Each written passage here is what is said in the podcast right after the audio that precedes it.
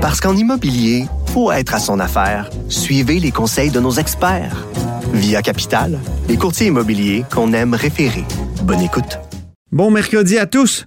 Aujourd'hui, à la haut sur la colline, André Fortin du Parti libéral nous expose le dilemme de son parti, mais aussi du Québec, sur la vente de données personnelles de la santé évoquée par le ministre Fitzgibbon.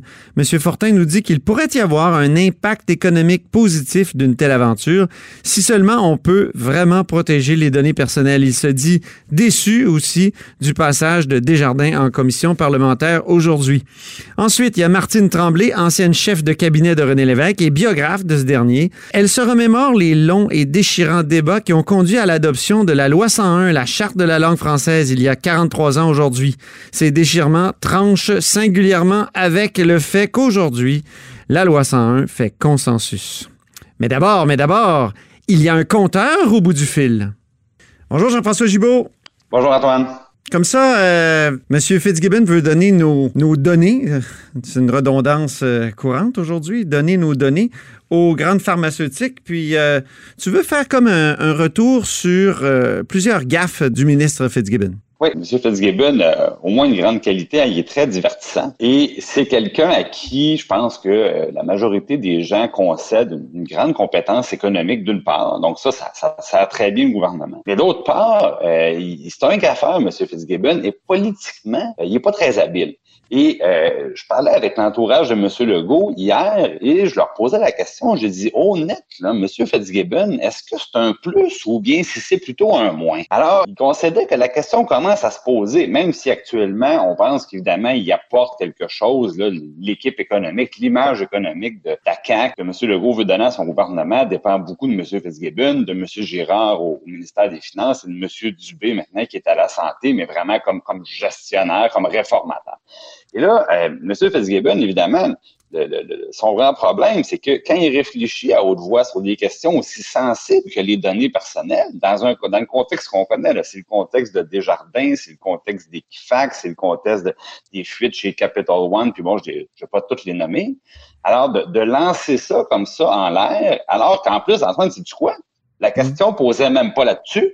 La question ne mm -hmm. portait pas du tout là-dessus. Ben, ça prête, ça prête à la critique.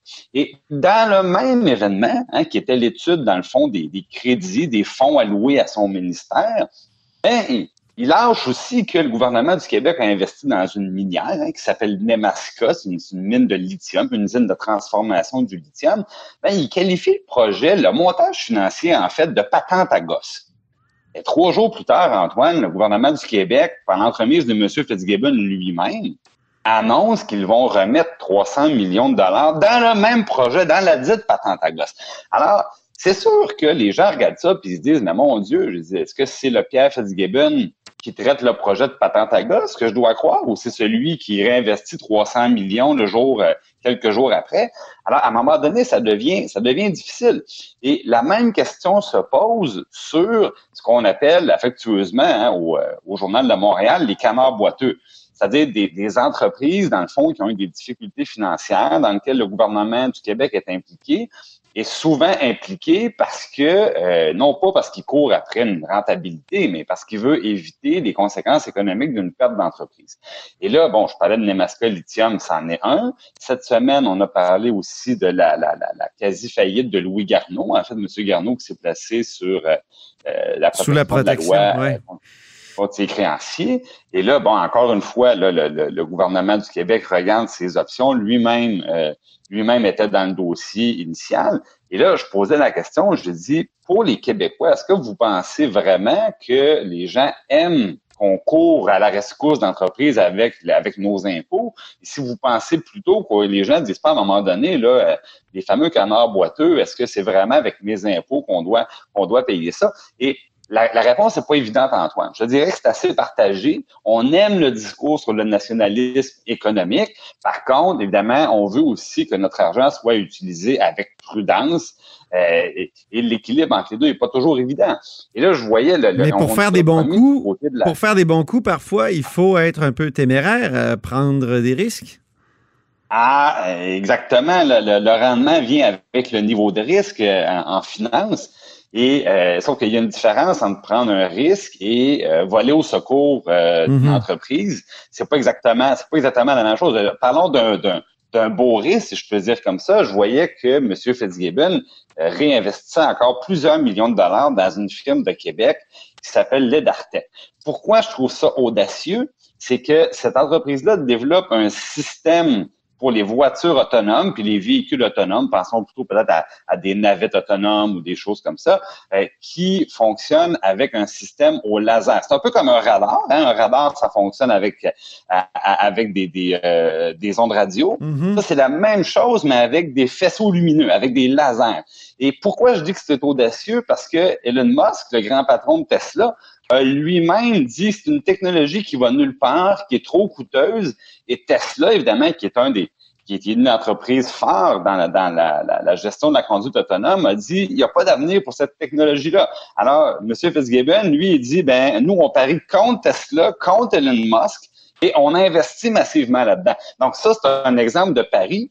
Et là, bon, je pose la question, est-ce que en ce moment, euh, avec les, les coûts de la COVID, les problèmes de finances publiques, est-ce que c'est c'est encore le genre, en, les Anglais appellent ça de long shot là, au football, là, des Hail Mary Pass. Mm-hmm. Est-ce qu'on est encore là-dedans où les gens préféraient peut-être un petit peu plus de un petit peu plus de prudence? C'est pas la, la, question est pas, la réponse n'est pas évidente à, à, à trouver. Mais disons que M. Fitzgibbon navigue dans ces eaux-là. Donc, quelqu'un qui a une grande compétence économique, mais qui visiblement n'est pas très habile en politique, et quelqu'un aussi qui visiblement aime prendre plus de risques que ce qu'on a vu dans le passé, y compris quand vient le temps de, de voler au secours d'entreprises qui, jusqu'à maintenant, n'ont pas su montrer par leur bonne gestion la qualité de leur projet, euh, qu'ils étaient des bons, des bons investissements. Donc, M. Mm Fitzgibbon est un peu sous surveillance avec la nouvelle session qui s'en vient. Et rappelle-toi, Antoine, oui il avait dit, M. Fitzgibbon, parce qu'il n'est pas habitué au contexte politique, il avait dit, ben, vous savez, si j'ai l'impression de devenir un boulet pour ma formation politique. Oui, il avait dit qu'elle allait partir, oui.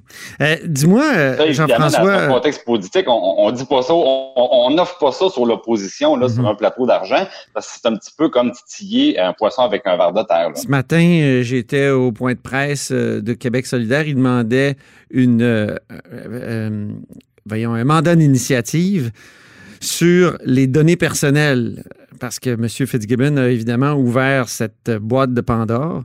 Et, toi, tu veux nous parler de la RAMQ. Est-ce qu'on peut faire confiance à la RAMQ, la Régie de l'assurance maladie du Québec? Et tu réponds non. Ben, clairement, Raconte-nous ton. Euh, témoigne, mon cher euh, comptable. Ben, je, vais commencer par dire que M. Fitzgibbon a été très malhabile, mais il faut voir le, fond de ce qu'il soulevait.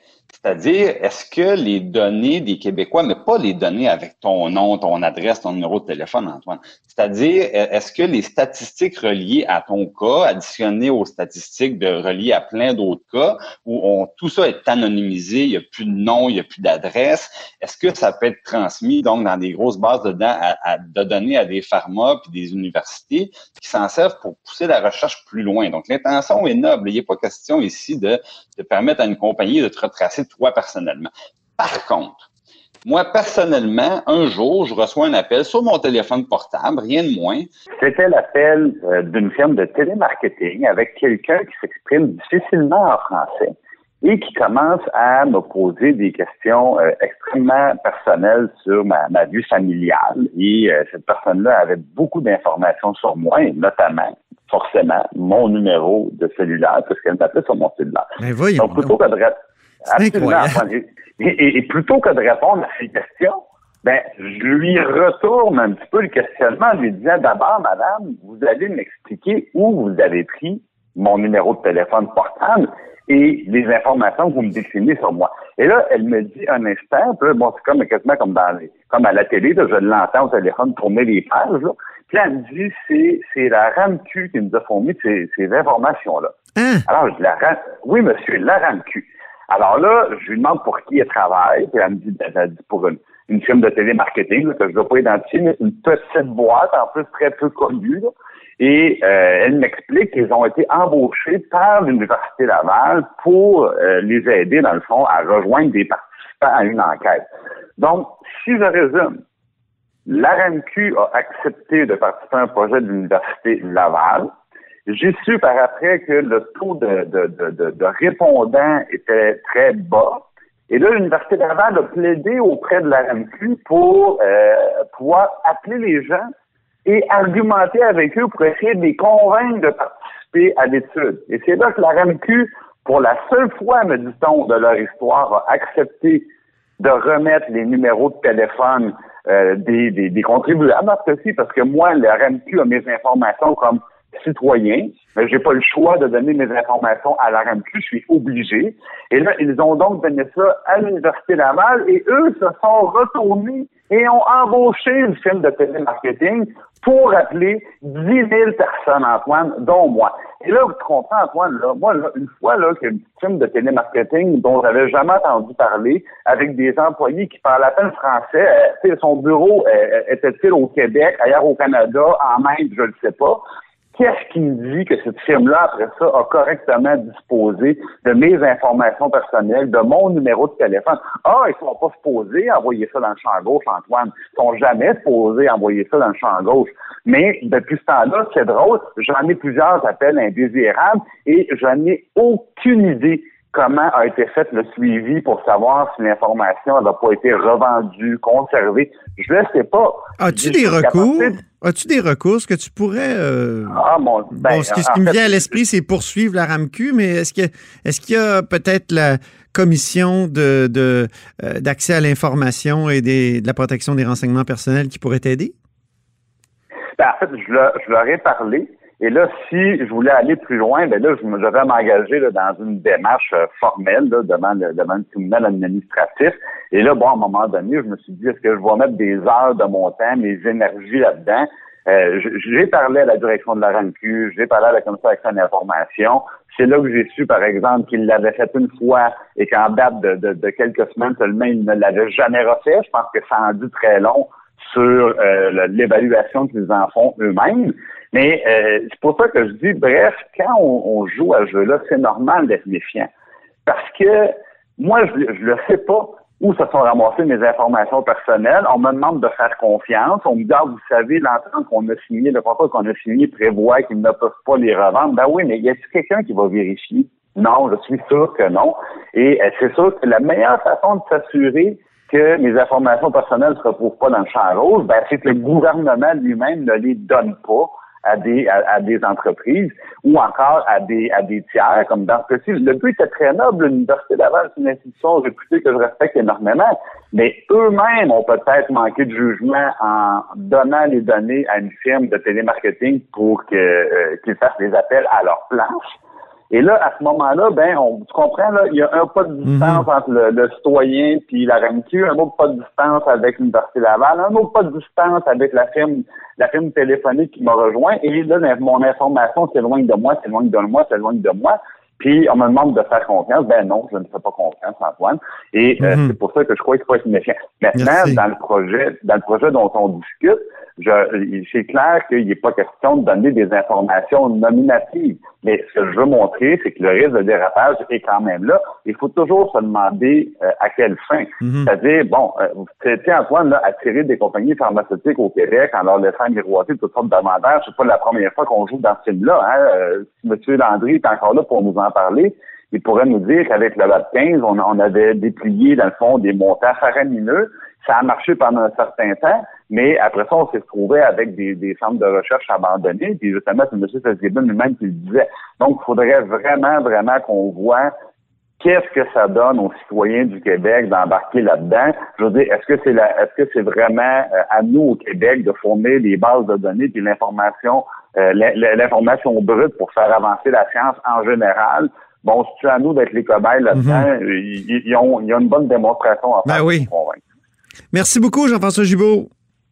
Merci, Antoine. Notre compteur et accessoirement directeur de la recherche à QMI. Vous êtes à l'écoute de là-haut sur la colline.